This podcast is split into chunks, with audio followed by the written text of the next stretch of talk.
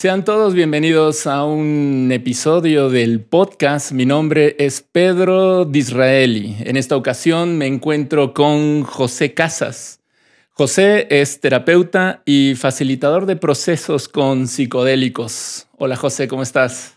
Muy bien, ¿y tú, Pedro? Gracias, gracias por la invitación. No, gracias a ti por invitarme a tu casa. Estamos grabando desde tu casa aquí en, en el comedor. Muy agradable el ambiente.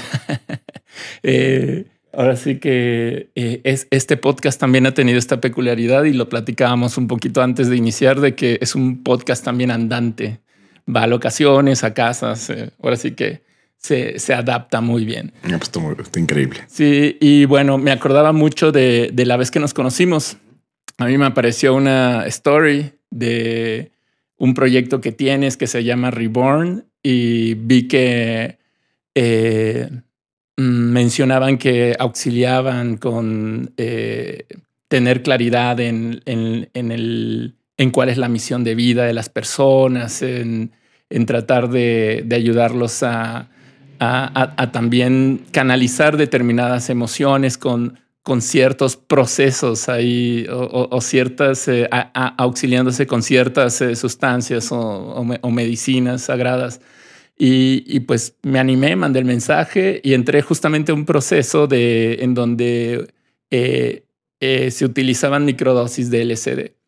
Entonces para mí fue algo que conectó mucho con, con mi parte espiritual, mi parte de, de, proceso personal y también con mi parte curiosa de saber cómo es eso de, de tener un, un acompañamiento terapéutico, un acompañamiento en un proceso personal a través también de, de estas, de, determinadas sustancias. En este caso, pues el LSD, una, una, sustancia que produce, eh, eh, no, no, quiero decirlo mal, eh, o sea, es una sustancia psicodélica y produce pues alteraciones. En, yo, yo cuando la, la antes de, de, llegar al proceso la probé anteriormente y pues sí veía como todo un caleidoscopio la realidad. ¿no?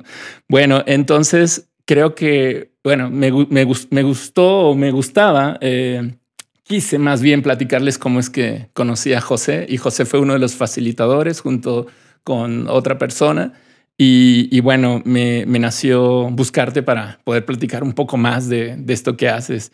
En, en, relación a esto, ¿cómo podrías eh, eh, justamente definir esta labor, José? Este, este, esta, eh, esto de ser un facilitador de procesos con psicodélicos. ¿Cómo, cómo, cómo, no sé, cómo le podrías explicar a la gente? Yo, estoy, yo dije en mi entendido de qué trataba, pero tú cómo lo podrías, eh, cómo lo podrías explicar? Eh, es, una, es, es, una muy buena pregunta porque, porque creo que hoy está pues cada vez más, esto es un tema que se está abriendo mucho, que muchísima gente está hablando de ello. Em, muchísima gente se está acercando, eh, a veces con curiosidad, yo diría curiosidad de la buena, a veces con curiosidad de la mala, ¿no? Eh, a este tipo de, experiencias, a este tipo de procesos. Y, a veces no queda claro qué es, cuál es la diferencia entre, entre un facilitador, un terapeuta, un acompañador, un chamán, un, este, em, un guía de, de, cada uno de estos procesos. Y, y bueno, yo creo que eh, hay, hay diferentes partes y quizás esto sirva para entenderlo desde mi perspectiva. Claro que estas sustancias, como puede ser el LSD o puede ser la psilocibina o puede ser otras que, tienen características similares de, generar cambios de, o, alteraciones en el estado de conciencia y que pueden permitir de alguna manera eh, tener experiencias pues que le permiten a la persona tener ciertas revelaciones o cierto eh, mejor o mayor entendimiento de sí mismos, em, pues se pueden hacer en fiesta, se puede hacer en un festival, se pueden hacer, o sea, muchísima gente lo hace, ¿no? Estas sustancias han estado ahí en las calles desde hace muchísimo, muchísimo tiempo. Em, y, y, yo creo que vale la pena separar. Por un lado es cuando es un proceso, digamos, que busca una finalidad terapéutica y qué significa una finalidad terapéutica y cuando quizás tiene una, una visión más recreativa. ¿no? Que más es curioso porque al final los dos son recreativos. Si entendemos la etimología de la palabra recrear, ¿no? creo, que, creo que eh, también el contexto terapéutico tiene un componente recreativo, es una manera de recrearte, de recrear tu historia, de recrear quién eres. Pero eh, creo que lo que cambia de manera muy importante es, es lo que se le conoce como el set y el setting, es decir, la intención para la cual lo estoy haciendo eh, y el contexto.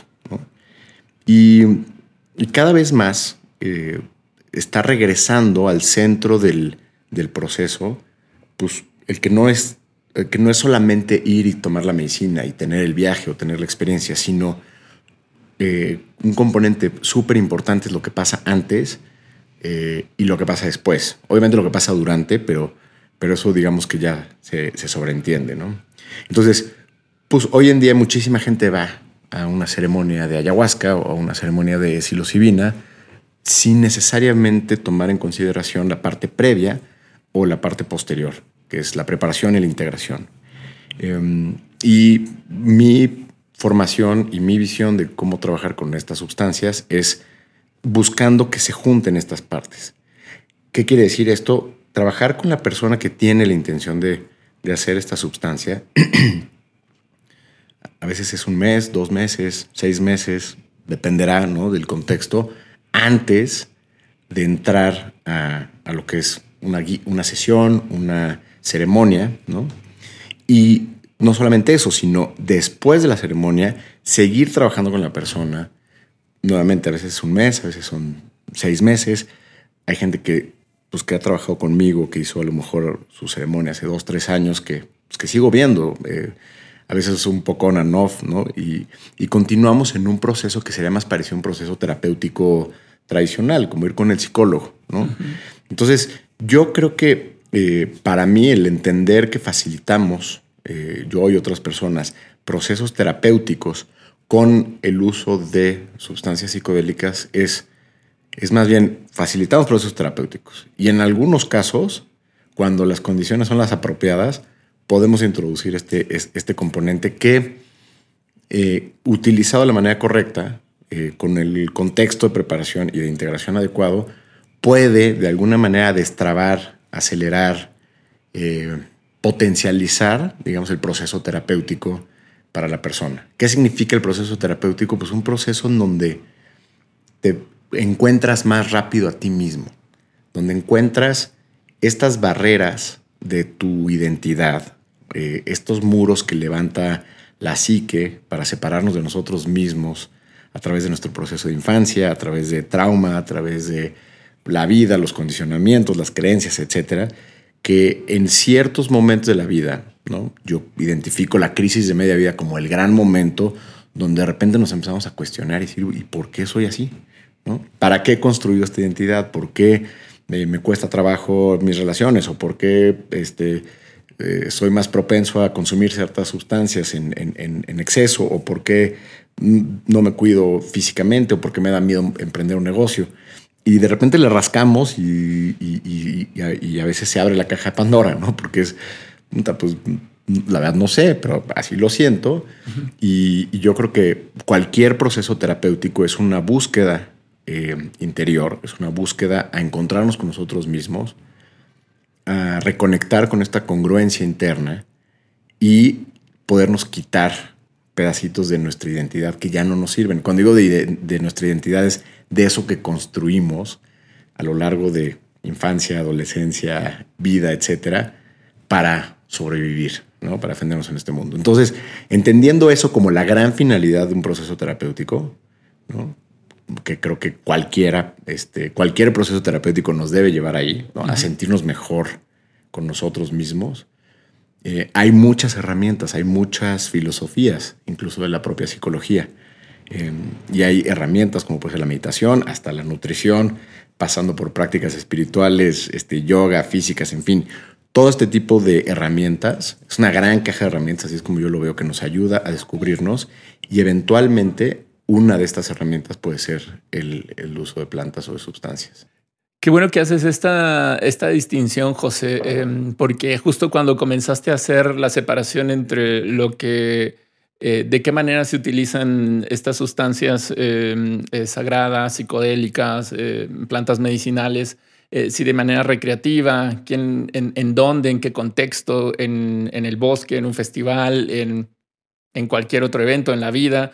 Eh, lo o lo realiza un chamán, hay una intención ahí mucho más conectada con una, un sentir espirituoso, o, o en este caso eh, va en un contexto de un proceso terapéutico con, con, una persona que tiene un método terapéutico para hacer el acompañamiento a una persona. Creo que eso de entrada y de inicio puede dar muy buena idea de a dónde nos vamos a meter con esta conversación y cómo la gente tendría también que entender esto, ¿no? Porque cuando, eh, cuando, cuando se puede escuchar que alguien facilita un, un proceso con plantas medicinales, Luego, luego se puede ir al, pues como una, una toma simple de ayahuasca en donde la gente va a ver cosas o va a sentir cosas, eh, va a estar toda una noche eh, en la intemperie, en un lugar, siendo cuidado con alguien y al día siguiente se va a despertar y se va a ir a su casa, ¿no? Pero, aquí hay una parte interesante, porque, porque esta práctica de, de irte a meter con, con una planta, con una planta tan poderosa como es la ayahuasca, por ejemplo, pero también puede ser con, con los hongos, eh, que son prácticas y son rituales que se vienen practicando desde decenas de miles de años. Hay, ciertas hipótesis de que la ayahuasca se consume desde hace ya varios miles de años, este, igual, igualmente que en México, eh, en la parte, la parte de la psilocibina. Eh, pues la mayoría de las, de las tradiciones indígenas que compartían estas sustancias le, ponían un componente muy importante al proceso de preparación. ¿no? E, era un contexto muy diferente, o sea, digamos que la enfermedad de la psique era muy distinta a la que, o sea, una persona que vive en la selva, eh, en comunidad, no tiene eh, los niveles de depresión, de ansiedad este, provocados por el consumo, por miles de cosas que, que, nos, eh, que nos empujan hoy a muchos de los estados de, pues de, pues de no salud mental en los que vivimos, ¿no? Eh, entonces... Eh, Cuando hablas de preparación, eh, ¿a qué te A veces hacían dietas de un año, de, o sea, se metían temas de silencio, comulgaban con otras plantas, depuraban su cuerpo de manera muy importante. Esto muchas veces eran ritos de paso, o sea, la gente tenía que realmente hacer un compromiso y muchas veces incluso con la ayahuasca, ni siquiera la persona que iba buscando sanación hacía la ayahuasca. A veces el, ayahuasquero o el chamán el que tomaba la medicina y desde el estado amplificado del chamán eh, le hacía una sanación a la persona, o sea, ni siquiera se la compartían a la persona. Creo que eran muy conscientes del enorme poder que tienen estas, estas sustancias, estas plantas, y no las compartían tan fácil. Hay muchas tradiciones todavía que son muy renuentes a, que, a, la, occidentalización del consumo de algunas de estas sustancias, y creo que con razón.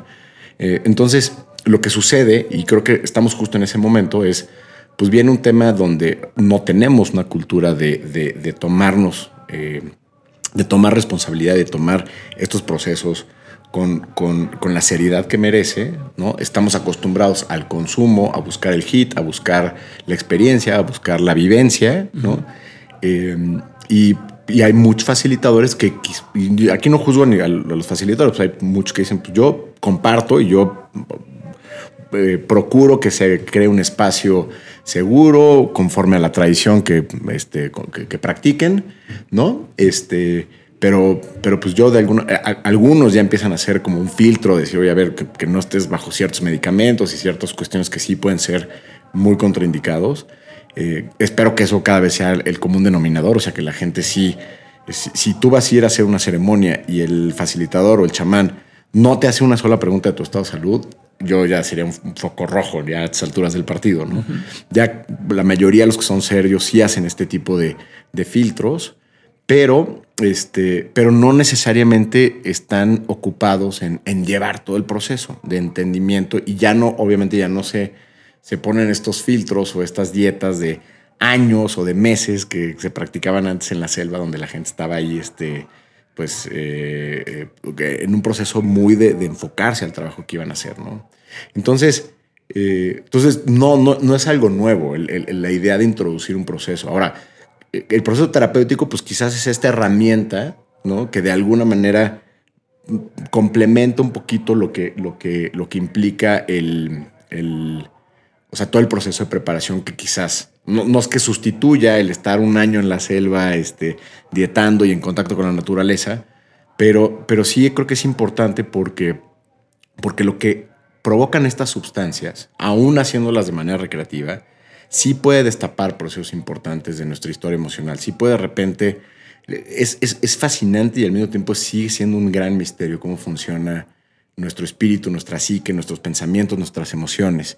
Y a mí me ha tocado verlo muchas, en muchas ocasiones, que este tipo de, de, expansión, este tipo de apertura a la que nos lleva el consumo de estas sustancias, de pronto abre cajitas de trauma, cajitas de experiencias que quizás a veces la persona ni siquiera era consciente y que eso mete a la persona en procesos complejos, a veces durante la ceremonia y muchas veces en el post en las semanas después, que la persona empieza a experimentarse pues muy incómoda con, la, con lo que vivió. A veces esto empieza a llevarlo a procesos que pueden ser un poco más depresivos, a veces este, puede haber una sensación de frustración, incluso de pensamientos este, suicidas. Y, o sea, no estamos, no, estamos hablando así de, ah, métete el chocho y va a estar padre la experiencia ya. O sea, sí hay una parte que es, estamos jugando con nuestra estabilidad emocional y estamos eh, entrando a un territorio que puede alterar nuestro, nuestro estado, este, sí, nuestro estado emocional, nuestro, nuestro estado psicológico. Entonces, em, para mí, eso es lo que hace muy importante el, proceso de acompañamiento. Obviamente, por un lado puedes decir, ok, estos son los casos donde las cosas quizás ¿no? se van más hacia la parte compleja, dura, oscura de revelar un proceso complejo. Eh, pero incluso si tienes una experiencia, a lo mejor no tienes un historial de, trauma muy profundo, a lo mejor tienes un proceso muy revelador, una experiencia muy linda, una experiencia de mucha conexión. Muchísima gente con la que trabajo reporta eso, ¿no? Me dio claridad, me dio eh, el, como volver a sentir eh, el amor, la conexión hacia mis hijos, hacia mi pareja, en fin, ¿no?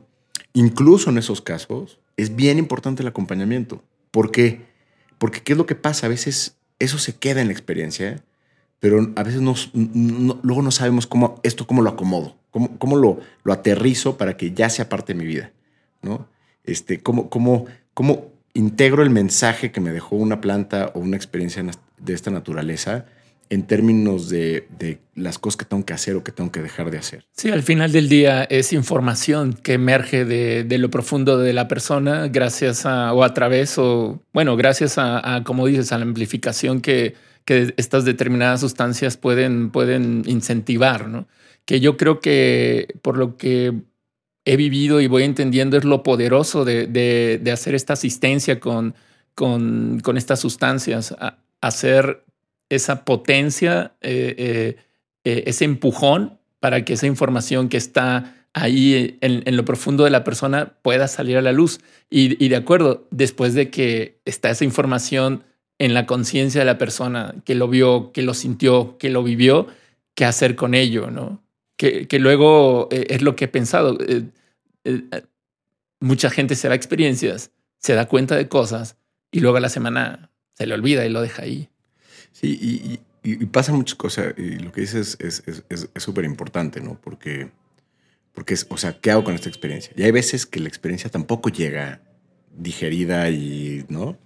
Peladito en la boca, como decimos, ¿no? O sea, hay veces te llega a través de una imagen que puede tener una interpretación casi onírica, este, a veces puede llegar a través de algo que nos confunde, porque entonces es tuve en una ocasión una, una persona que, que durante, durante la experiencia, durante su ceremonia, eh, revivió un proceso de abuso, ¿no? Mm. Y, y, en las integraciones, pues había esta duda, ¿no? Había la duda de, oye, esto fue una imagen proyectiva de, de mi, de, o sea, digamos, es algo que, me, que, me, que es producto de una alucinación o es producto de una, o es un recuerdo que estoy reviviendo, ¿no? Eh, y a veces la respuesta no es tan evidente, ¿no? Y, y, justo el que no sea evidente la respuesta mete a la persona a veces en un, en, en un estado de mucha ansiedad, de mucha incomodidad, porque entonces, y en este caso más era, era, una persona cercana, ¿no? Es un familiar directo. Entonces, entonces era, o sea, pues la persona la sigo viendo este, casi todas las semanas, entonces o sea, cómo digiero este, este asunto, ¿no? Sí. Y, y entonces, eh, pues son, son, son, situaciones que, que entonces sí requieren un, un, acompañamiento que nos permita ir desmenuzando, ir acomodando esta experiencia. Porque al final es, o sea, lo, nada, es, nada es una proyección de la medicina. ¿no? Todo es una proyección, una amplificación de lo que traes dentro. Ahora, este, de la misma manera, otra persona este, me, me, me, reportó después de una ceremonia, sale una chava muy, muy, muy sacada de onda. Me dice, es que vi que se moría uno de mis hijos, ¿no? Este, y, y, entonces otra vez, ¿no? Entra este, esta angustia, esta preocupación, ¿es, es, ¿es, real? ¿Es una imagen real o no? ¿Por qué me está, o sea, que me están diciendo los espíritus que se me va a morir un hijo, ¿no? Entonces, obviamente, la, la, la, la, pobre mujer estaba, estaba muy angustiada y estaba muy... Eh, eh, pues sí, no, no estaba nada cómoda con... Con, con, con esa información, con esa imagen. Y, y, y, ahí, pues un poco lo que fuimos trabajando fue decir, a ver, no, no, no tomemos tampoco el mensaje literal. ¿no? El ego quiere hacer eso, el ego quiere rápido ponerle una etiqueta y decir, ah, este, dime, dime que, es, dime que no es, este que no puede ser, eh, ¿cómo, ¿cómo, se le dice cuando puedes ver el futuro? No, no, eh, predictivo. Dime, dime, que esto no es predictivo, ¿no? No, no, no es predictivo. Sí, predecir el futuro. ¿no? O sea, esto, o, o, que estas visiones es por algo que se van a cumplir. Pues no, pero sí me ha pasado, por ejemplo, que gente que está en la ceremonia, eh, durante su viaje se da cuenta que está embarazada, uh -huh. ¿no? Y, oh. y entonces salen y dicen, voy a ser mamá, no sé por qué, voy a ser mamá y lo confirman. Y resulta que sí, tiempo después te dicen, ok. Sí, eso me ha pasado más de una ocasión. Entonces, entonces sí, es, pues, entonces sí, sí hay una capacidad de, de, de, ver y de entender cosas más profundas. Pero entonces, sí. ¿qué pasa con este tipo de información? Como, ¿no? Se va a morir un hijo. Entonces, entonces no, no, no, no siempre puedes aplicar la misma regla, no siempre puedes integrar de la misma manera. Y, y cada vez es importante. Para mí, lo, la, la, manera o uno de, los, de las herramientas que utilizamos para, para, para acompañar estos procesos para que, para que esto no se convierta en un debate entre si fue un mensaje divino y entonces es una realidad que va a suceder o es una proyección de tu, de tu mente. A mí me gusta ubicarme un poquito en medio, es decir, por algo está saliendo. Mm. Y quizás lo que está saliendo es ese miedo, o quizás está la medicina proyectándote algo a través de un miedo muy profundo para que lo voltees a ver.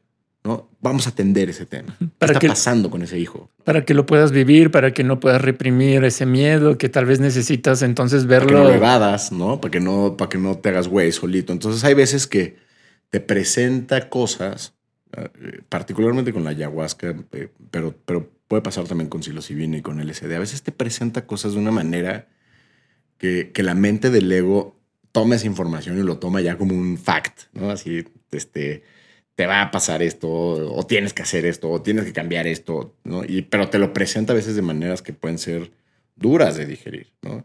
Y creo que este proceso de acompañamiento a veces nos ayuda a decir, no, a ver, o sea, vamos a poner atención en el tema, ¿no? Vamos, vamos a ver, por ejemplo, en el caso de, de la otra persona que hablaba de esta situación de abuso, la primera pregunta es, quita la parte sexual, quita la parte del abuso sexual. ¿Ha habido abuso de esta persona a lo largo de tu vida en, en, en, la relación que tienen? Sí, ok. Entonces quizás la medicina te está mostrando ese abuso de una forma tan escandalosa, entre comillas, uh -huh. que, que te va a obligar a verlo. Para que lo tengas, para que lo trabajes, para que lo proceses, para que lo confrontes, para que pongas un límite, no sé, lo que, lo que sea, lo que toque. Uh -huh. ¿no?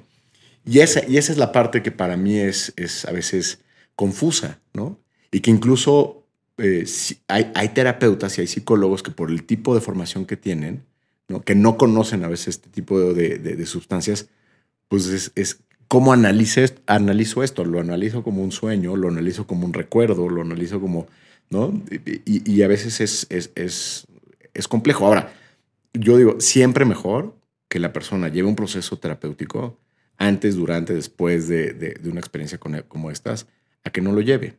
Y habrá gente que dice, uy, pero yo no me siento mal, yo, yo tengo, quiero hacer ayahuasca solamente para encontrar mi propósito de vida y tal, tal, tal. Mi recomendación en el 100% de los casos es acércate a un proceso terapéutico, ¿no? Porque vas a destapar cosas y, y el hablarlo con alguien que sepa escuchar, que sepa acomodar eh, lo que sea que vaya saliendo, va a ser de mucho más valor. Porque tú dijiste hace, algo hace, hace ratito que creo que es muy importante, que es emergen cosas y luego, ¿qué pasa? La psique las vuelve a, las vuelve a meter al cajón. ¿no? Entonces, nada, sí, no, bueno, no sé, igual, y empiezas a dudar tu propia experiencia. Esto es muy común, como a partir de la segunda o tercera semana, bueno, es que no estoy seguro si lo que vi a lo mejor no te, o sea, gente que sale de la sesión con un tema clarísimo, así, este, este tema, este tema se tiene que mover, se tiene que cambiar, y a la tercera semana otra vez empiezan a titubear y a lo mejor no, y entonces, y entonces de repente es como, ya lo tenías, ¿no? O sea, lo abriste, viste algo, pero luego la propia mente, el ego, ¿no? Que a veces le da mucho miedo el cambio, le da mucho miedo el, la transformación, el tener que romper a veces con relaciones, a veces con trabajo, a veces con hábitos, a veces con vínculos. Dice, no, no, no, a ver, no, ni le muevas, ni le muevas, ¿no? Y, y, entonces, ¿qué pasa? Le vuelves a poner el tapete al, al, mugrero encima, ¿no? Que ya lo habías destapado para hacer la limpieza pero activaste el proceso. Entonces, ese para mí, digo, más allá de los riesgos de prevención y de que, se pueden evitar si la gente hace un poquito de investigación de qué no debe hacer, cuando, incluso cuando lo haces bien, para mí ese es uno de los grandes riesgos de mediano plazo, porque es, activé un proceso, vi cosas, ¿no? Me revelaron un cambio de dirección que tenía que, que ejercer en mi vida y yo mismo lo estoy negando. Entonces es como, o sea, internamente le estás mandando una señal a tu cuerpo de no, no, no te va a hacer caso, ¿no?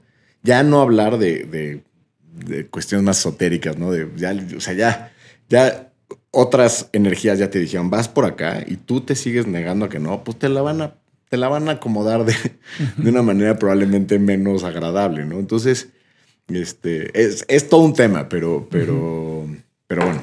Ok, no, sí. Definitivamente ahí está el valor justamente del, del acompañamiento eh, en un proceso llevado hacia un proceso terapéutico personal profundo. El, el retomar esta, esta información y hacer algo con ello. Eh, y, y, ahí justamente entiendo muy claramente el, el valor de, del tipo de terapeuta que, que al final eres y, de acompañamiento con estas sustancias también que brindas. Eh, y, fíjate que, quise que lo desarrollaras completito, así como tú bien ya sabes eh, explicar todo esto, porque me, parece muy valioso que las personas volteen a ver también experiencias con acompañamiento, no solamente las experiencias con el chamán. Vende mucho el chamán, ¿no? Así de, viene del Perú, viene de Colombia, este, eh, ah, digo, sin, sin menospreciar al final del día eh, toda eh, todo el conocimiento ancestral que, tienen. Aquí el punto es eh, eh, quien, quien sea un tipo de persona que quiera con esa información profundizar en su proceso que tal vez ya trae terapéutico, este tipo de, opciones que, que, tú brindas junto con tu proyecto Reborn puede ser, la, puede, ser uno de los indicados. Hay gente que va a querer vivir solamente, como dices, el proceso y el, y el momento espiritual con una persona que también le, le, inyecta eso y le representa eso, también adelante, ¿no? Creo que, como bien dices, no, no se trata de echarle piedras a, a alguien, sino simplemente entender el enfoque al cual las personas se, se, podrían llevar de acuerdo también a sus necesidades y momento también de vida en donde quieren vivir estos, estas experiencias, ¿no? Y, y, creo que eh, o sea, para mí lo más importante quizás el mensaje que, yo no me canso de repetir es, este, no es un tema de, es que tiene que ser con Reborn o lo tenemos que ser nosotros, nosotros tenemos la fórmula, no. O sea, para mí el mensaje que quiero que se lleve la, mayoría de la gente es, es veanlo, veámoslo como un proceso, veamos como un proceso que requiere preparación, que requiere de poner tu atención en eso, de que requiere autoobservación antes para tener muy claro para qué voy a hacer la ceremonia.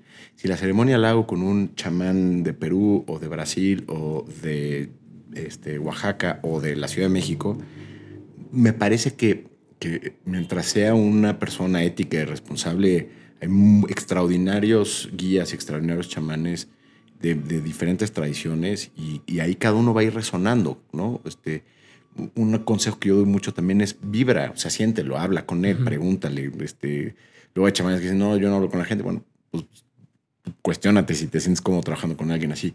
Pero independientemente del formato de ceremonia, el formato de cómo vas a tomar la medicina, cómo vas a experimentar el viaje, que pues, a veces puede ser con un tipo de música, puede ser con un tipo de cantos o de rezos o lo que sea. Cada tradición este, lo, maneja diferente. No importa, ese, e, e, el contexto en el que te toque vivirlo y en el que te resuene vivirlo está perfecto. Continúa con el proceso. ¿no? O sea, no, no dejes la experiencia en solamente una experiencia, conviértela en un proceso. Y entonces busca gente, pueden ser terapeutas, pueden ser este, facilitadores energéticos, pueden ser consteladores, o sea, pueden ser gente que te lea el tarot, puede ser, o sea, o incluso pueden ser círculos, ¿no? De, de a veces los mismos con los que a veces trabajas, se siguen reuniendo y siguen hablando. Eh, todas estas son herramientas que te van a permitir poder hablar de la experiencia en un contexto seguro. En muchos casos, recibir retroalimentación de alguien que tenga la experiencia de trabajar con, con, procesos, ¿no? necesariamente con psicodélicos, y que eso va a ayudar a que, a que, puedas integrar la experiencia de una mucho mejor forma. Entonces, no, sí, Reborn nace porque pues, yo me di cuenta de, de, esto está todo fragmentado, ¿no? O sea, Háblame de ese momento.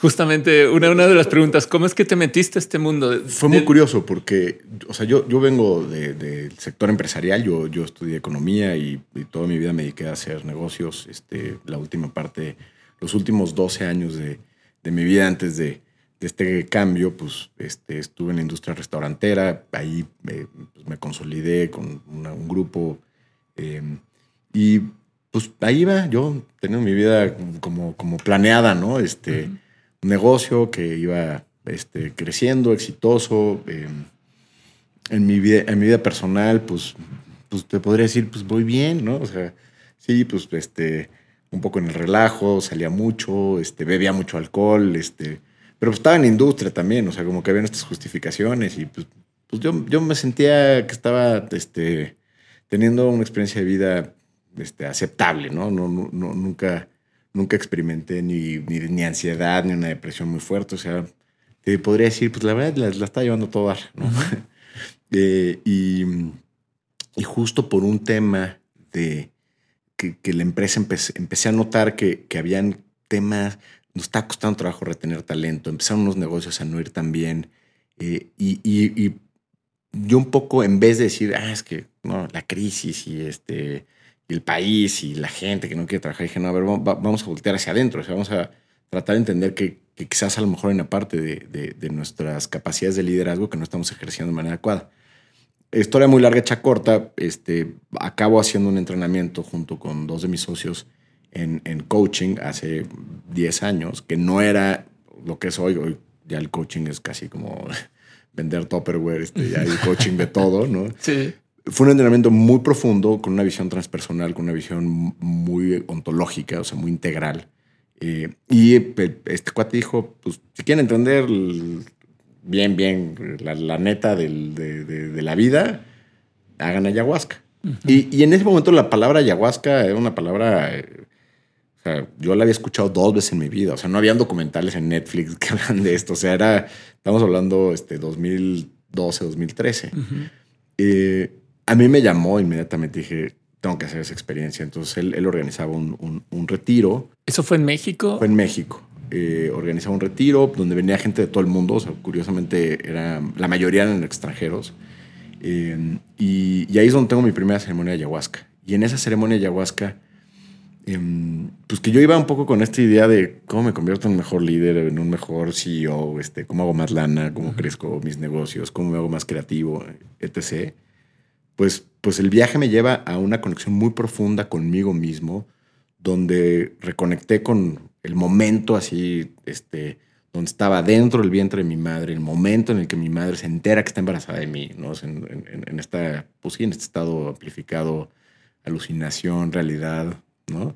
Para mí es una verdad, pero, ¿no? Habrá quien me escuche esto y diga, ah, pues, ¿no? Este güey se le quemaron los fusibles. Bueno, esa fue mi, esa fue mi experiencia y fue una experiencia probablemente la experiencia más eh, intensa y profunda que he tenido en toda mi vida, este, porque reconocí que todo lo que estaba dentro de mí era amor, ¿no? y, que, y, que, y, revivir ese momento en donde no era, no era solamente amor mío, sino que era el amor de mi madre que estaba atravesándome literalmente, ¿no? En una conexión profundísima y que, y que, y que entonces cuando lo podía ver y lo podía sentir, dije, pues esto, esto ¿para qué sirve? ¿no? Eh, y, la respuesta era, pues es, es, sirve para servir, sirve para dar, sirve para sanar. ¿no? Y ahí empezó mi camino. ese fue como el parteaguas de mi vida. Pero yo no, de ahí a decir, yo voy a facilitar con medicina, estaba a años luz de, llegar a eso. ¿no? Eh, entonces, de ahí un poco, pues mi intuición me llevó a, este, a conocer a Paola Ambrosi, mi esposa, que daba un programa de chamanismo y de manejo de energía. Y dije, pues me voy a empezar a meter en esto. ¿no? En mis fines de semana, en mis ratos libres, este, empecé a estudiar diferentes ramas de psicología, estudié humanismo, gestalt. Eh, y, en ese proceso, en el proceso de, estudiar con, con Paola, ¿no? Eh, empiezo una relación con ella y empieza un, pues una etapa de mi vida donde, donde el trabajo con, con, plantas y con medicinas fue muy intenso. Paola venía trabajando muchos años desde Irlanda, desde el tiempo que estuvo allá eh, con, con estas sustancias, con una visión muy particular, con un entendimiento muy profundo psicológico, espiritual, energético de cómo trabajaban estas sustancias. Y pues yo me empiezo a empapar de eso. Y además ella me, aventa al ruedo. Este, o sea, ella organizaba ya retiros donde gente que había eh, eh, estudiado, que se había preparado con ella, ya trabajaban con, con medicinas. Y, y, me acuerdo que me decía, vas, o sea, tercera ceremonia, cuarta ceremonia, no a facilitar, a estar del lado de los que cuidamos, o sea, porque hay muchos roles, ¿no? Está la gente que está viajando cuando estás en una ceremonia, gente que está cuidando, ¿no?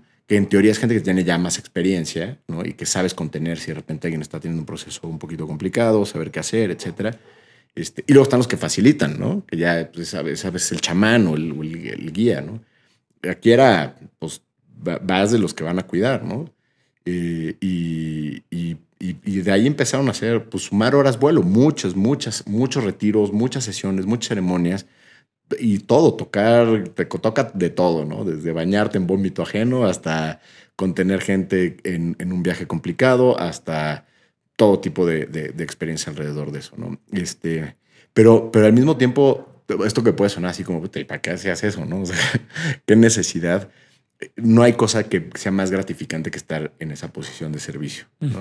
Entonces, ahí encontré que pues ahí estaba mi, este, pues ahí estaba en mi mero mole, o sea, eh, eh, eh, ahí era donde tenía que estar.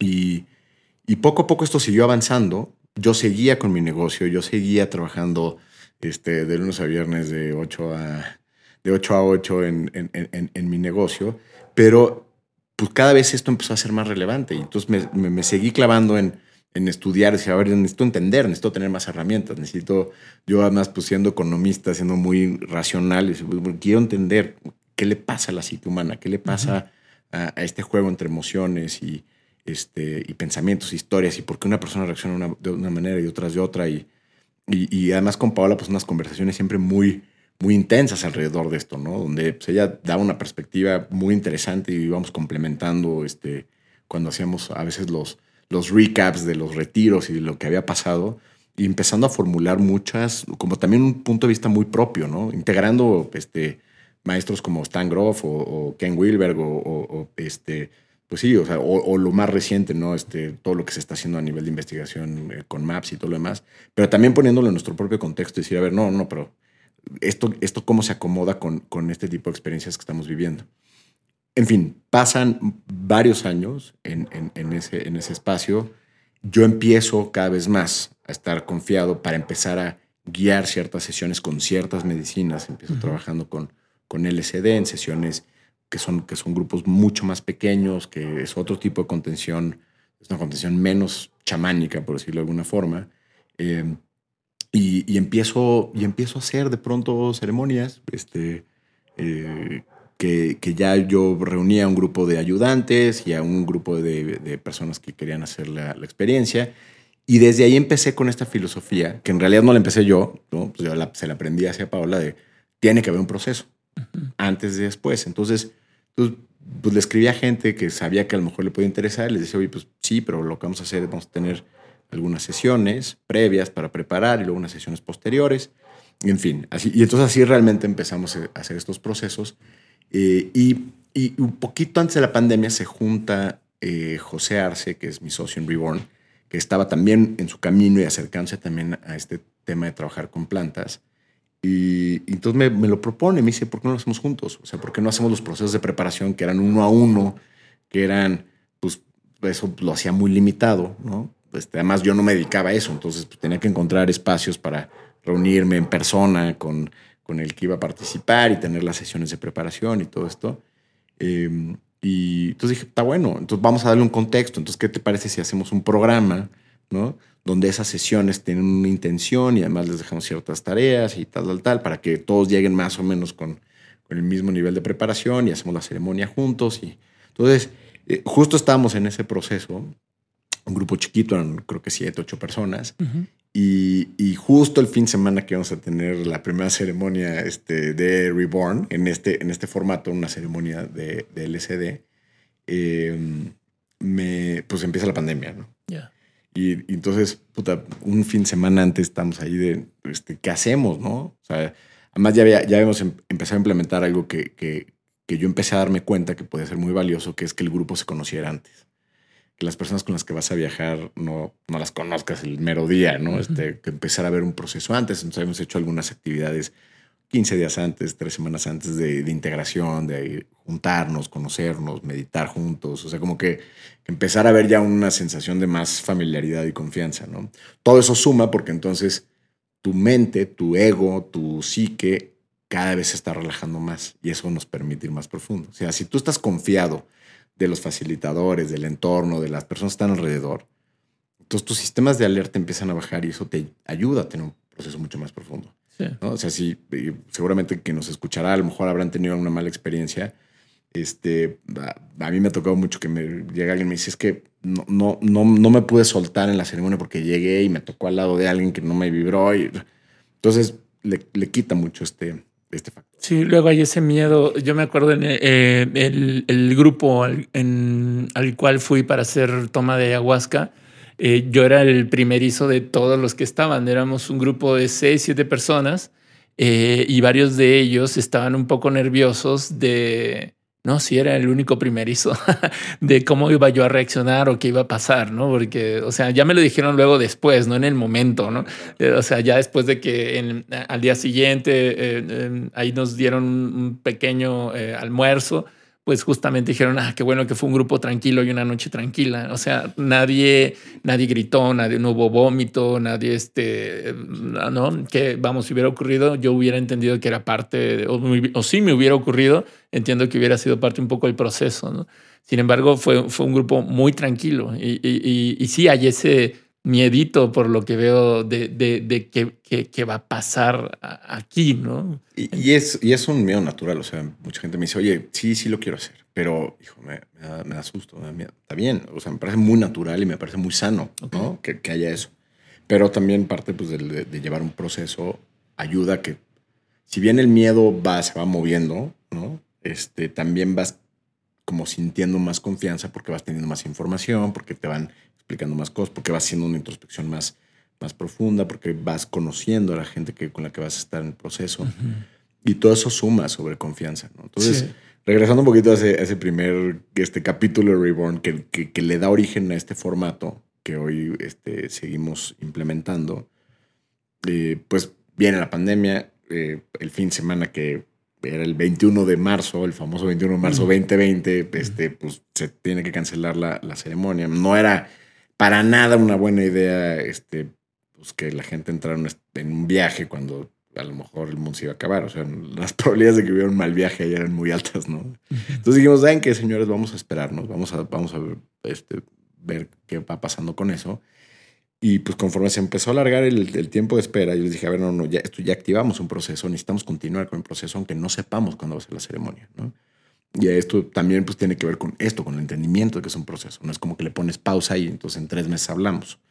Entonces ahora sí que ahí este, la casa perdió, pero dijimos, ni modo, nos tenemos que juntar todos los lunes por Zoom. O sea, fue, se nos ocurrió, dije, bueno, ¿cómo lo hacemos para seguir en contacto, seguir el proceso? Pues conectémonos por Zoom una hora, una hora y media, pero ya no es en individual, ya no es yo y Pedro, este, José y Juan. O sea, fue como y vamos a seguir el proceso de preparación, pero ya en este contexto de sesiones por Zoom, ¿no? Que además al inicio de la pandemia todo el mundo se quería conectar a Zoom porque era como la única manera de salir de, del, cautiverio. Sí, o sentirse en contacto con alguien. En contacto. Entonces, y durante tres meses, cada semana, seis de la tarde, los lunes, eh, teníamos estación con el grupo que se seguía preparando para esa ceremonia. Bueno, ya al final ya no sabemos ni qué hacer, ya era este les leíamos poesía, este, ya sé, porque fue un proceso largo, ¿no? Este, y mucho diálogo entre ellos. fue, fue, fue, una experiencia muy, muy bonita hasta que finalmente ya estaban las condiciones para, para tener la ceremonia y fue una cosa increíble, ¿no?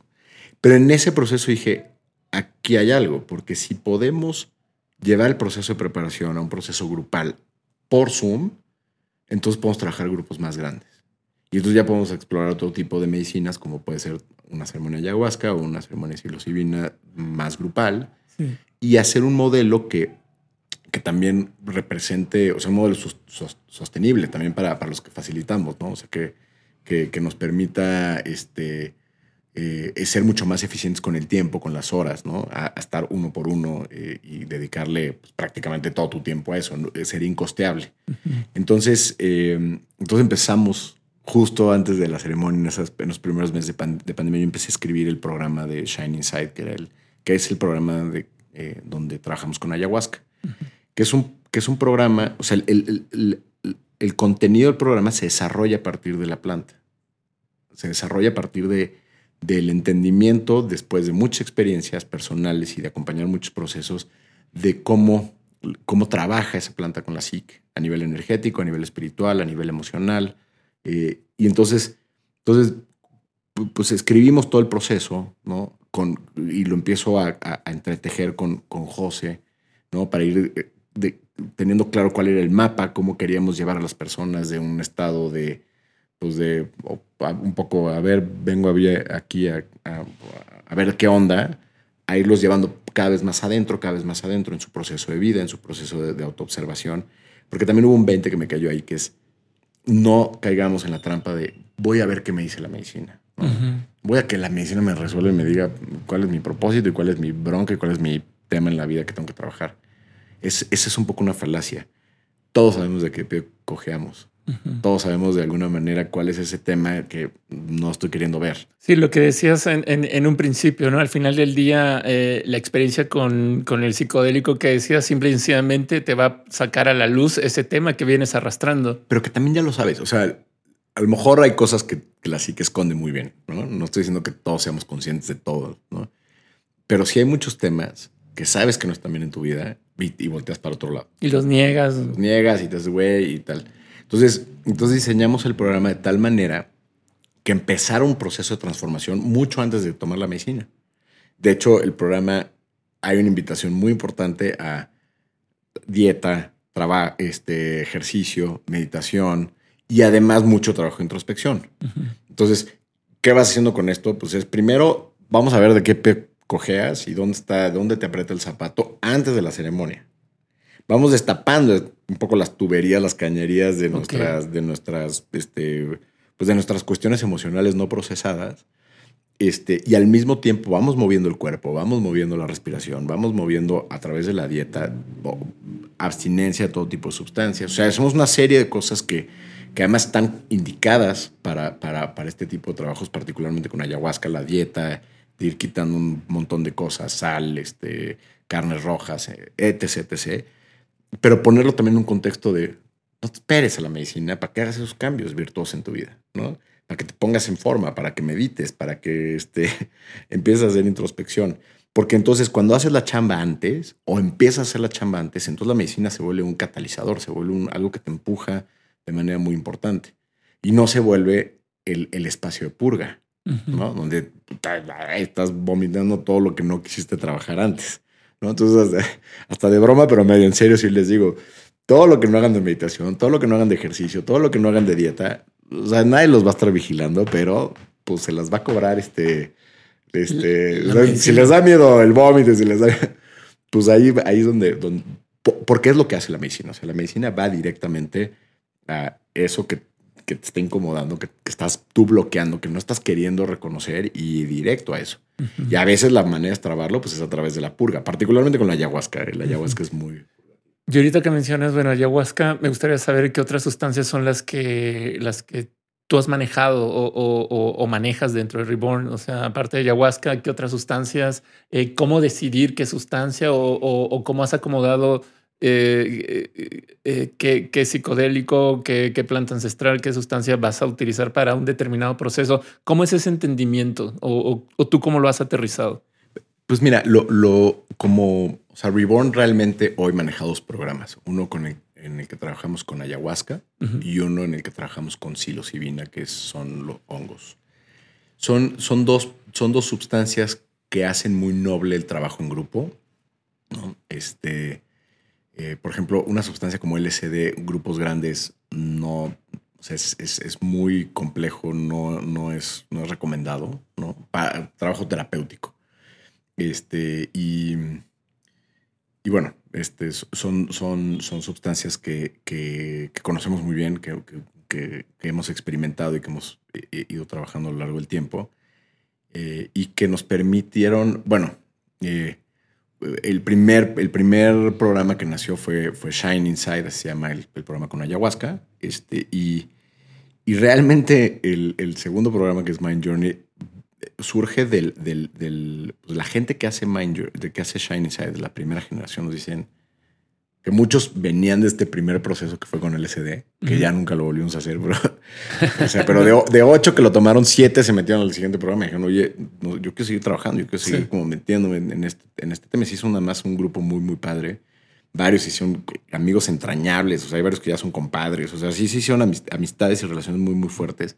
Todo este proceso de tantas semanas de, ir trabajando, de entrar en espacios de vulnerabilidad, pues genera vínculos muy fuertes. Totalmente, pues sí, como un grupo terapéutico, vas conociendo la historia del otro, como el otro también te conoce tu historia y al final, eh, eh, bueno, en, en en, mi formación le llaman grupo colchón, ¿no? O sea, donde puedes, eh, es un espacio seguro, privado, donde puedes abrirte sin que nadie, eh, que es el compromiso y la invitación sin que nadie te juzgue. Claro. Y, es, y es grueso, porque de repente nos pasa mucho en los programas que hay gente que me dice, yo he abierto temas personales en este grupo de gente desconocida que no he abierto con amigos que conozco desde secundaria, ¿no? Y, bueno, eso te habla mucho también de, la calidad de relaciones que tenemos. La, la mayoría de nuestras relaciones son bastante superficiales, ¿no? Pero todos necesitamos conexión, todos necesitamos estos espacios seguros para, para poder hablar, aunque a veces no lo reconozcamos. Y, entonces creamos este segundo producto donde decidimos trabajar con, con psilocibina, ¿no? Eh, donde nos apoyamos de Paola como facilitadora eh, y donde entonces desarrollamos un programa totalmente diferente, entendiendo la psilocibina como una, como una sustancia que el tipo de viaje al que te, al que te lleva muchas veces es a diferencia de la ayahuasca, que es un viaje muy, eh, yo diría, con, una profunda, em, con un profundo poder emocional, con una, es como, yo diría que es como un exprimidor de, todas nuestras heridas emocionales, de toda nuestra biografía, este, y saca de así, de los rincones de la oscuridad, temas que de repente dices, de, o sea, ¿de dónde salió? la tía Lolita, que no había pensado en ella 20 años, que y me llegó la imagen de cómo se conectaba con, en fin, e, eso lo tiene mucho eh, la ayahuasca. Entonces, en la ayahuasca trabajamos mucho la biografía de la persona, ¿no? Este, las diferentes etapas de vida, qué, qué cambios nos van marcando, qué, qué, y eso cómo va construyendo nuestra identidad y, eventualmente cómo, cómo, pues cómo nos lleva a veces a estar en, la situación en la que pues, queremos darle la vuelta o cambiarlo, ¿no? y, la psilocibina eh, me parece que tiene un juego muy interesante con los cuerpos intelectuales la misma sustancia trabaja desde el arquetipo de los niños, de los niños santos. Y, creo que eh, para mí el lema del, cuando vas a trabajar con psilocibina es el que se enoja pierde. Si no entiendes que la vida es un juego, si no entiendes que, que tú mismo te pones tus reglas y te pones tus limitaciones y llega el hongo y se caga de risa en tu cara de, ah, tú te estás poniendo las reglas. entonces, entonces eh, teniendo este tipo de experiencias y teniendo este tipo de, de, o sea, que puede ser muy confrontativo, ¿eh? O sea, la, gente dice, oye, es que la psilocibina es más leve que la ayahuasca. Yo no estoy tan seguro. Yo he tenido viajes con psilocibina que digo, my God, o sea, este, de lo más fuerte, porque tiene esta parte que te confronta con tus estructuras de creencias. Entonces, el programa de Mind Journey lo desarrollamos a partir de eso. ¿No? Entonces es otro abordaje muy diferente donde decimos a ver cómo se forman las creencias, cómo se forman estas estructuras de pensamiento que empezamos a vincular con verdades o realidades. Y nos apoyamos además en un, en un mapa arquetípico increíble de Ángeles Arion, donde vamos moviéndonos de un arquetipo a otro semana por semana, pero, este, pero mucho es a través de ir entendiendo cómo se forma estos filtros a través de los cuales vemos el mundo. y, es un tema además que está súper masticado y súper hasta cliché, ¿no? De transforma tus creencias limitantes, ¿no? Te abres Instagram y hay 50 anuncios de eso. Pero, pero todo te dice, ok, transforma tus creencias limitantes. ¿Dónde están? ¿Cuáles son? ¿No? ¿Cómo se forman? ¿Cuál es la diferencia entre una creencia limitante o una creencia y una realidad o una verdad? ¿no? El tiempo es lineal. Este, podemos ocupar dos, este, dos espacios al mismo tiempo. Pues, pues, no, ¿no? Este, si tiro este vaso va a romper. Sí, ah, ¿es una creencia o es, o es una verdad? Entonces, ¿dónde está la línea entre, entre este, ganar dinero es difícil, eh, el país se lo va a llevar la fregada con Andrés Manuel, y, yo voy a sufrir las consecuencias. Este, eh, todos los hombres traicionan. O sea, ¿en qué momento una creencia se empieza a convertir en verdad? ¿En qué momento se pega tanto a tu identidad que ya no distingues esa separación? Y entonces, ¿cómo empiezas a vivir a través de un filtro que no necesariamente corresponde con, la realidad o que ya no te permite ver otras alternativas de la realidad? Entonces, todo, todo eso lo integramos en diferentes actividades ¿Para qué? Para que a la mitad del proceso, que eso es lo que hacemos con, con los dos programas de Reborn, a la mitad del proceso es la ceremonia. Y entonces en la ceremonia es como, ok, vamos, a, vamos a romper, digamos, el cascarón de, de, de, todos estos temas y de ahí vamos integrando pues una nueva posibilidad, nuevos caminos, nuevas verdades interiores que te permitan perdonar, que te permitan este, perdonarte, que te permitan eh, encontrar un espacio de confianza interna, encontrar un espacio de, claridad, de qué sí, qué no, con quién sí, con quién no. Eh, y, entonces todo el proceso de acompañamiento es seguir cuestionando eso. ¿Qué relación vas a cortar? ¿Qué relación vas a alimentar? Y no es con personas necesariamente, a veces con sustancias, a veces con espacios, con lugares, con trabajo, ¿no? Este, ¿Qué tipo de decisiones vas a dejar de patear? ¿O cómo vas a empezar a tomar decisiones que sean menos reactivas? ¿no? Porque de los dos lados hay su luz y su sombra, ¿no? Hay gente que es muy reactiva, hay gente que eh, tiene que pensar 700 veces algo antes de decidirlo. Cualquiera de las dos puede ser un obstáculo, ¿no? Entonces, y, entonces cada, cada paso vamos construyendo para que la experiencia no se quede nada más en una experiencia, sino que se pueda bajar a cosas que dices, ok, entonces sí, necesito hacer eso, necesito incorporar este hábito a mi vida, necesito quitar esta persona de, o, dejar de alimentar esta relación. Necesito aprender a poner este límite, necesito expresar este tipo de cosas que no he expresado.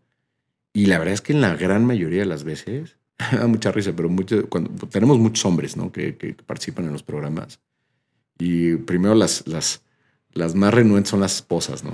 Este, y nos lo, nos lo confiesan así como medio con pena, ¿no? Es que mi esposa piensa que me va a venir a drogar, este, ya sabes. Y luego digo que las, las que más nos promueven son las esposas, porque ven, ven el cambio y dicen, no, vete a, vete a hacer otra vez, cabrón. Continúa ahí con el siguiente nivel. Pues es que si te vuelves más comprensivo, te vuelves más amoroso, te haces más presente, este, te vuelves más claro, expresas mejor tus necesidades este, y además estás más conectado con tus emociones. Pregúntame, o sea, yo me pregunto, ¿qué mujer no quiere eso de su pareja, ¿No? Este, entonces yo digo, siempre le digo al tocayo, o sea, necesitamos explotar este, este, este, esta línea de marketing, ¿no? De que, de que este, no nos recomiendan los usuarios, nos recomiendan las esposas de nuestros usuarios porque... Sí, sí, así que quieres eh, transformar a tu hombre, tráenoslo, ¿no? Casi, casi. y se me hace bien interesante esto que, que comentas en relación a al manejo de la psilocibina en, en, en este tipo de, de encuentros.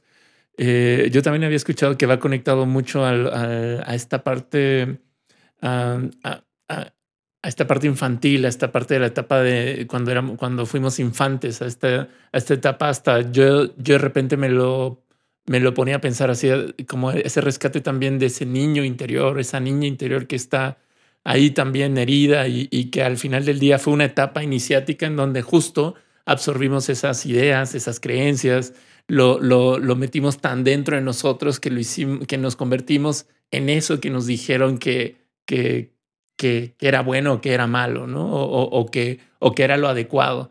Entonces, eh, y, y, se me hace increíble cómo justo partes de, de la naturaleza o, o de, de, la información ancestral, por así decirla, tanto de la ayahuasca como de la psilocibina, para de ahí desprender cuáles van a ser los caminos al final del día que van a ser ustedes el abordaje eh, terapéutico, el acompañamiento también. Entonces, ahorita que lo escucho, es, se me, me, hace mucho sentido. Y, sabes que algo que, que, que, también lo hicimos de manera muy deliberada, este, darle un poquito el halo espiritual. Y, y, no porque neguemos la naturaleza espiritual de este tipo de experiencias, pero, pero yo creo que a veces en la espiritualidad se pierde a veces contundencia. ¿A, qué me refiero con esto? No, no, no, no estoy para nada en contra de tener experiencias espirituales, al revés. Las he tenido y han sido profundamente reveladoras. Pero siento que a veces este, o a la gente le que genera cierta resistencia el decir, voy a hacer un proceso, pero yo no sé si soy una persona espiritual, ¿no? O no sé si el, involucrarme en algo espiritual va a cambiar mi sistema de creencias religiosas, por ejemplo. Entonces, mm, no me siento cómodo con eso. Entonces, nosotros de manera deliberada decimos, a ver, este, vamos a trabajar desde una perspectiva más bien psicológica, más bien de nuestra energía, de nuestra, de nuestra experiencia de vida. Vamos a utilizar mapas donde vamos a comprender la psique, ¿no? Eh, y, sus distintos componentes. Vamos a quedarnos en esta vida, ¿no? Vamos a hablar de nuestra biografía, de nuestra infancia, de todo lo que estás diciendo ahorita. Vamos a utilizar ese material. Em, y si hay una experiencia este, espiritual, ¿no? Si la ceremonia nos lleva a ese lugar, abrámonos a tener la experiencia espiritual. Pero el programa no tiene un contexto, o sea, no tiene una narrativa espiritual, ¿no? No, no partimos de vamos entonces a comulgar con el arquetipo, la madre tierra, y entonces este, conectemos con esa energía de la creación. que, no estoy diciendo que no suceda ni que esté mal, simplemente para nosotros fue interesante si vamos a poner un abordaje que sea quizás un poco más terrenal, un poco más pragmático, un poco más aplicado, ¿no? Y donde la parte espiritual se queda como una posibilidad, siempre abierta, pero, pero, pero al final del día lo que quiero es a mí cuando me dicen, sí, es que conecté y entonces ya me di cuenta que en mi octava vida este, anterior a esta este, viví una situación de, de abuso y de tal, y entonces lo entendí desde ahí, perfecto. Esto que me estás trayendo a la mesa, ¿cómo te sirve hoy? Aquí, en la tierra, en tu chamba, con tu familia, con tus hijos. Este, padrísimo que estás desenredando este, el trauma de ocho vidas atrás. No estoy negando esa experiencia creo absolutamente en, que en estas experiencias te puedes mover fuera de la linealidad del tiempo, pues sí, este, de repente encontrarte con ancestros, puedes encontrarte con, con otras vidas. Estoy absolutamente seguro de que esas experiencias son reales. Pero no vamos, no vamos a trabajar con eso. O sea, vamos a trabajar con eso, pero vamos a trabajar con eso aplicado a tu vida de ahora, a esto, ¿no?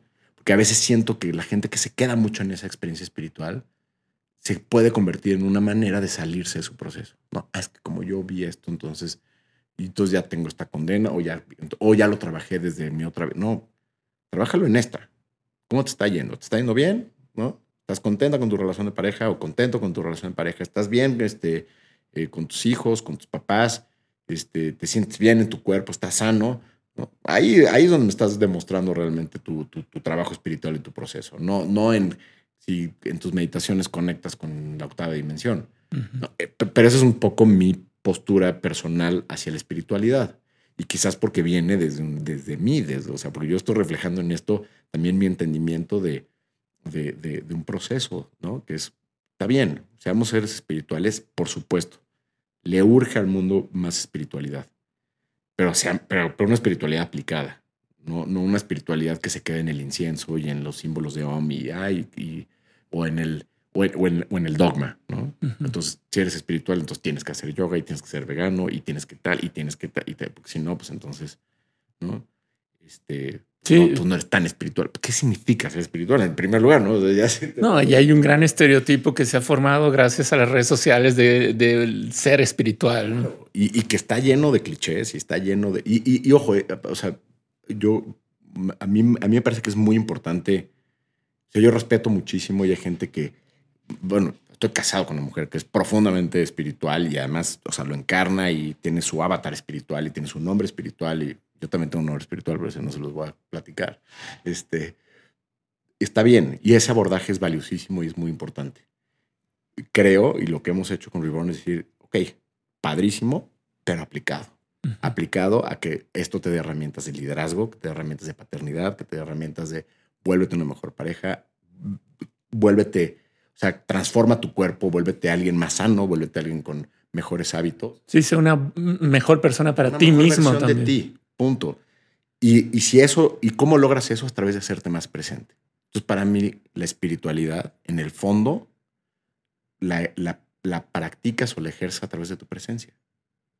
Entonces, por eso es de repente me, como que digo, sí, está bien hacer estos viajes este, intraestelares y moverte a, temas generacionales o de otras vidas, padrísimo.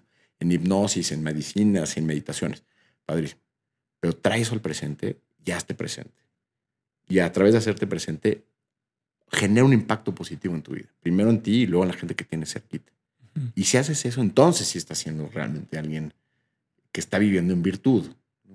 Y si eso le queda del mote espiritual o no, porque a lo mejor eres un abogado que todos los días se viste de traje este, y, vas con tu chofer en un BMW, pero, pero tienes este principio de, de hacerte presente y de, y de generar virtud con tus acciones a través de ser tú cada vez una mejor versión de ti mismo. Para mí, a veces es más espiritual esa persona que jamás se denominaría a sí misma espiritual, pues que alguien que a lo mejor está yendo a ceremonias de ayahuasca todos los fines de semana, pero pues que su vida está hecho un desastre.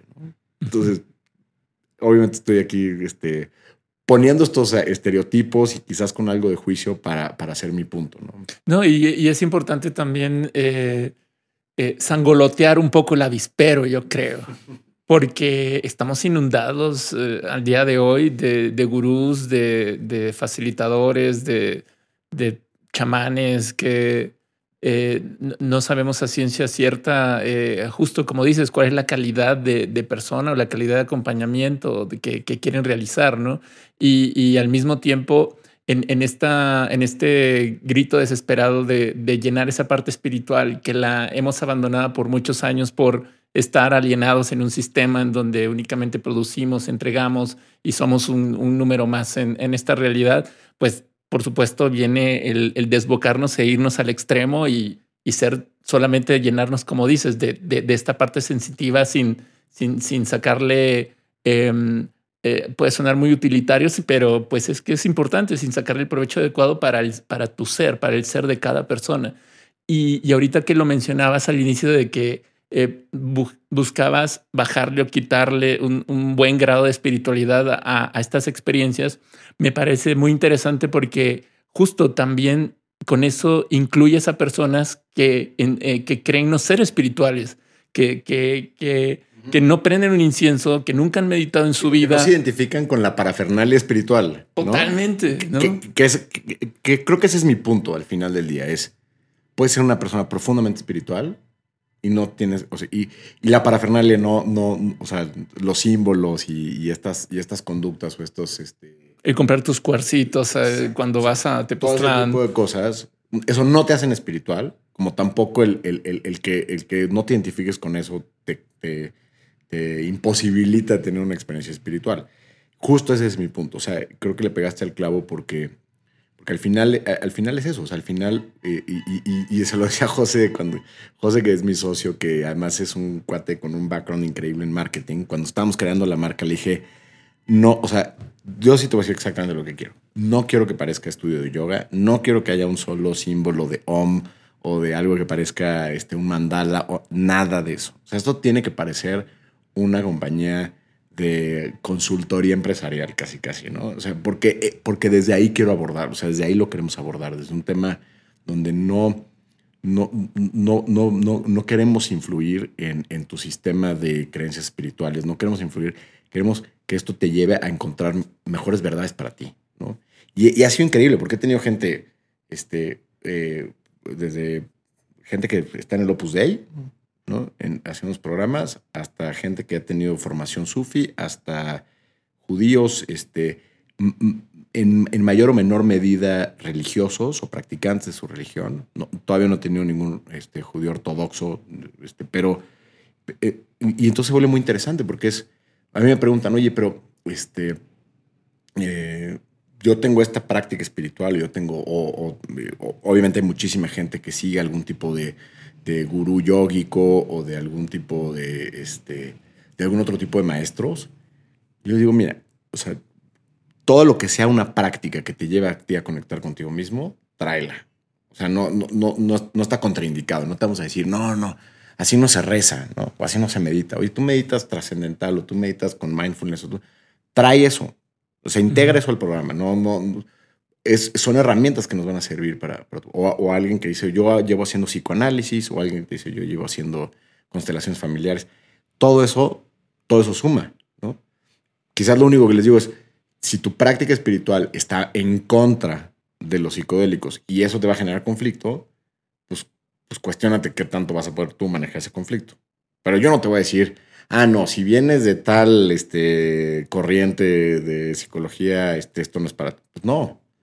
O sea, y justo es creo que, una de las, pues, pues no sé si una de las virtudes, pero sí por lo menos, a ver, no puedes crear un proyecto que no refleje tus propios valores. Mm. Y la verdad es que yo, yo sí estoy convencido de que, de que cualquier camino o, o cada uno puede elegir un camino y puede configurar incluso un camino entre prácticas físicas, meditativas, hábitos, dieta, estilo de vida, religión, eh, no sé, amistades, eh, lectura, y, encontrar en esa hiperconfiguración tu propio camino.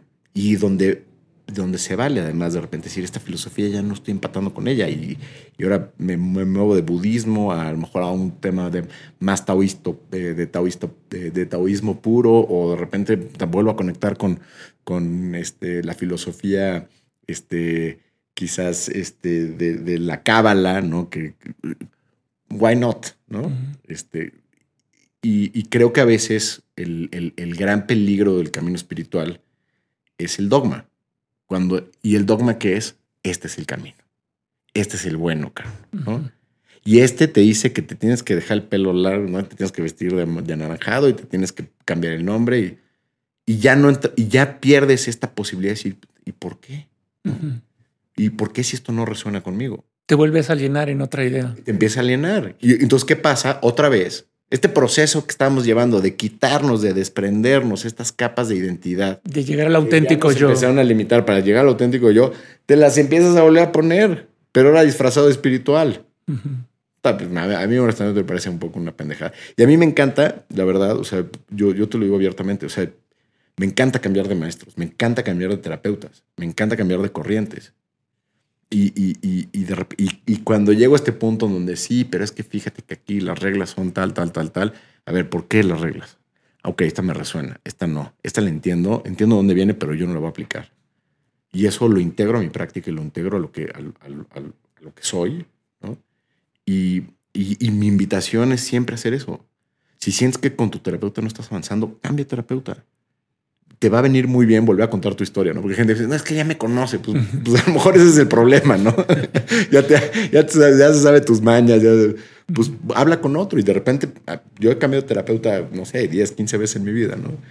Este, estás leyendo, estás clavado con Joe Dispensa, y, ah, pues manda a Joe Dispensa a la fregada un ratito y este y ve a ver a Tony Robbins si quieres, ¿no? O ve a ver este, o a Sadhguru o, o a Juan Lucas Martín, o sea, explora otras cosas, ¿no? Y, quédate con lo que te resuene y lo que no, déjalo. Y es lo mismo que les decimos en los programas. O sea, aquí les vamos a plantear algunas cosas, vamos a dar ejercicios, vamos a ayudar, o sea, les vamos a dar herramientas que creemos que les pueden servir para la experiencia, pero el que nos ponga a nosotros en el asiento de los maestros y lo no, eso ya es bronca de ustedes, porque nosotros estamos caminando al lado y vamos aprendiendo también de cada experiencia, vamos trabajando, este, eso sí hacemos en Reborn. O sea, acompañamos desde el proceso de preparación y estamos en la ceremonia y vivimos la ceremonia con, con, con, con, el equipo, con, con, el grupo que lo estamos haciendo. Estamos ahí. Cuando estás en una ceremonia, no hay manera que no trabajes. Entonces, cada ceremonia es un proceso para nosotros. Detono un montón de cosas. Veo que se mueven cosas a nivel de mi sistema, de familia. Yo mismo me voy dando cuenta. Entonces digo, ¿con qué cara yo voy a decirles, no, pues ya me las sé todas, ¿no? Este, vengan y les voy a decir cuál es el camino, la verdad, ¿no? Cada, cada vez que nos volvemos a meter en, ese, en ese espacio es, es regresar a este lugar de auténtica humildad, decir, ah, ¿no? Ya, yo creía que ya, ¿no? Porque ya. Que no importa y, ese es otro tema, ¿no? De la gente que dice, no, no, es que yo ya, yo ya, este, mi nivel de conciencia está altísimo porque ya hice este, sí, ya, 10 ayahuascas y 20 cinco años de terapia, ya trabajé mi mamá y mi papá 25 veces. Estoy yo a trabajar mi mamá y mi papá. Yo también. Cuéntame. Cuéntame, porque yo todavía tengo pedos con ellos, este, graves, y, llevo, mucho tiempo este, ¿no? trabajando, trabajando esos temas. Entonces, este, Sí, no, y, tocas un punto muy importante eh, y, encaminándonos ya hacia el cierre también de esta conversación, cada persona tiene su camino y, el que tú estés eh, en un proceso tan profundo y tan meticuloso como el que realizas te hace verlo mucho más claro y más cerca. Cada persona tiene sus temas eh, y aunque sean temas tal vez muy similares al de al lado, los siente y los vive de manera distinta, los entiende y los resuelve de manera distinta.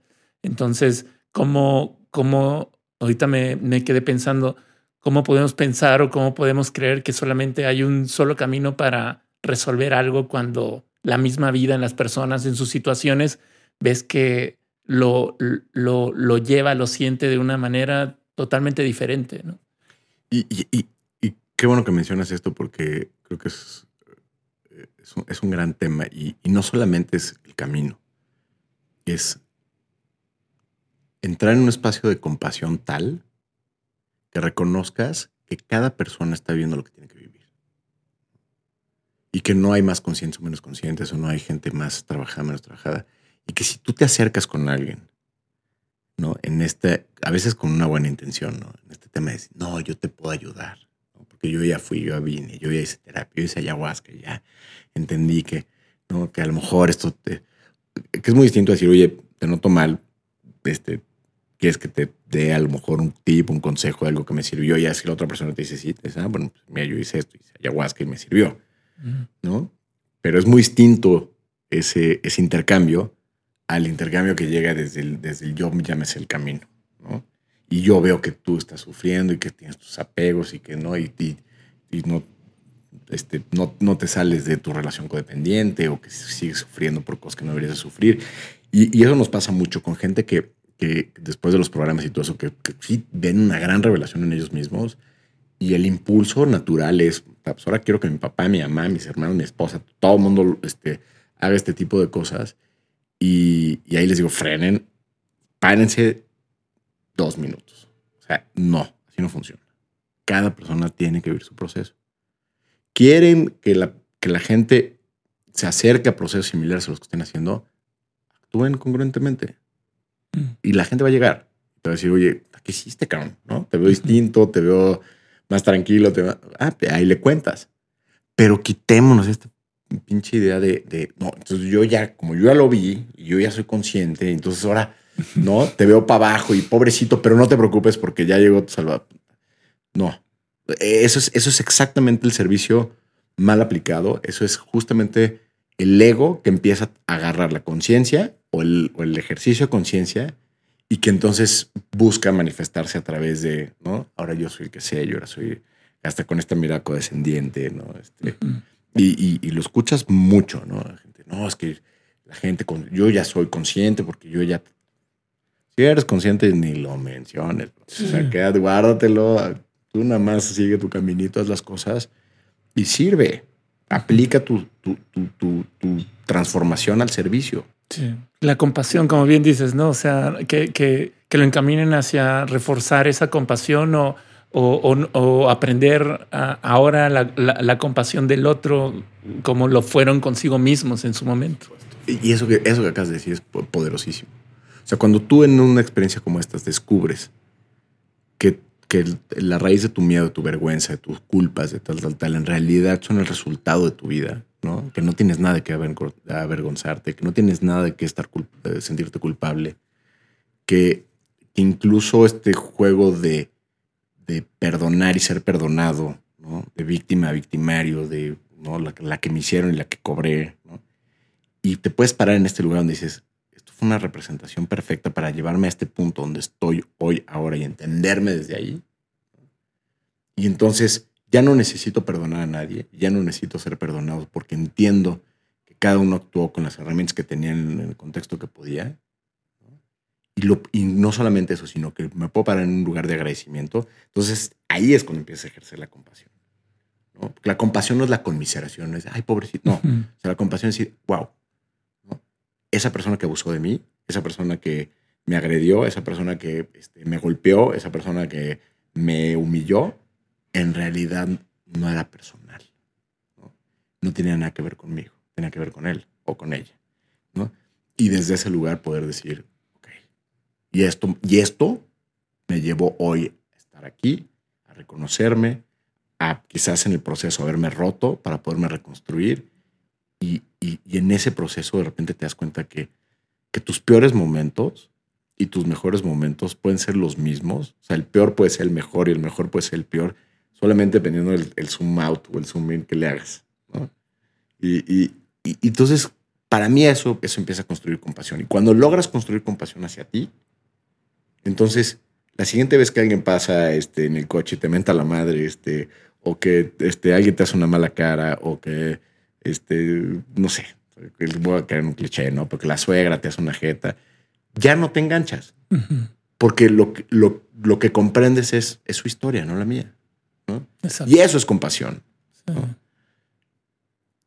de acuerdo, sí. Y, con, y, con, este eh, mensaje amoroso. Seamos compasivos, seamos compasivos. Con ese mensaje de compasión.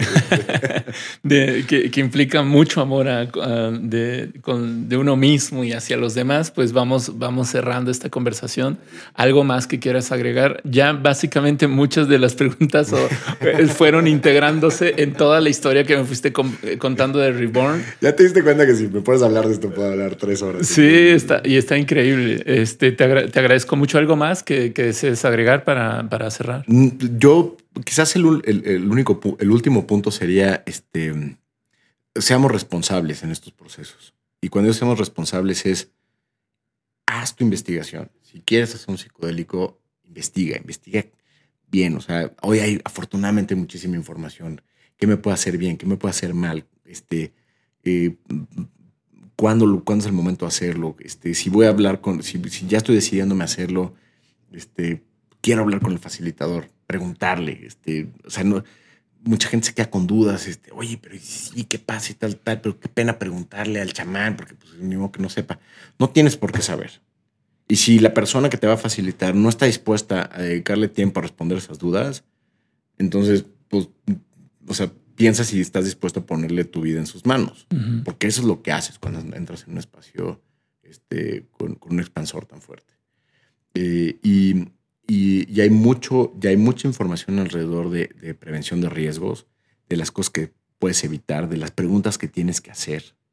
¿Cuántas personas van a estar en la ceremonia? ¿Cuántas personas van a cuidar? ¿Dónde es el lugar? ¿De dónde viene la sustancia que voy a ingerir? ¿no? Seguimos hablando de sustancias ilegales de dónde viene la ayahuasca, quién, quién la procesó, cómo, cómo puedo de alguna manera validar este, esa información, quién más conoce a esta persona. Yo he tenido gente que llega al consultorio em, en crisis después de ceremonias porque fueron a acompañar a la amiga, porque el primo les dijo, ay, vente a hacer ayahuasca el viernes, no tenía nada mejor que hacer. O sea, entonces, oye, puedes decir es que el facilitador, ¿por qué no puso más filtros? Está bien, pero el que se está metiendo la sustancia eres tú. Entonces, tú eres responsable haz la chamba, investiga y comprométete con el proceso, porque es un proceso que puede transformar tu vida de manera increíble, pero también la puede joder.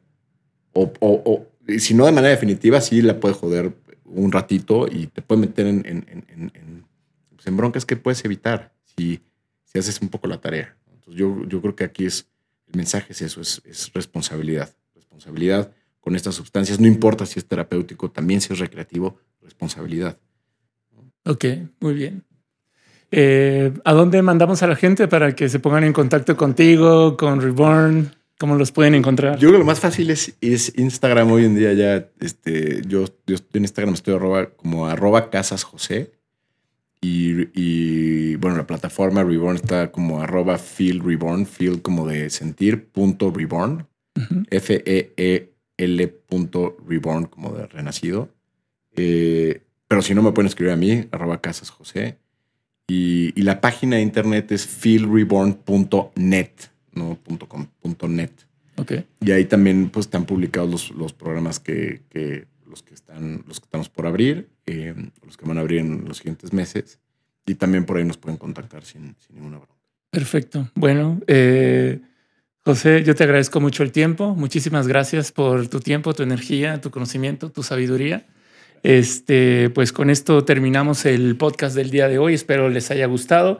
Eh, toda la información, tanto de Reborn como de José, uh, asimismo del proyecto que es todo este podcast, lo van a encontrar en la descripción de donde lo vean o lo escuchen.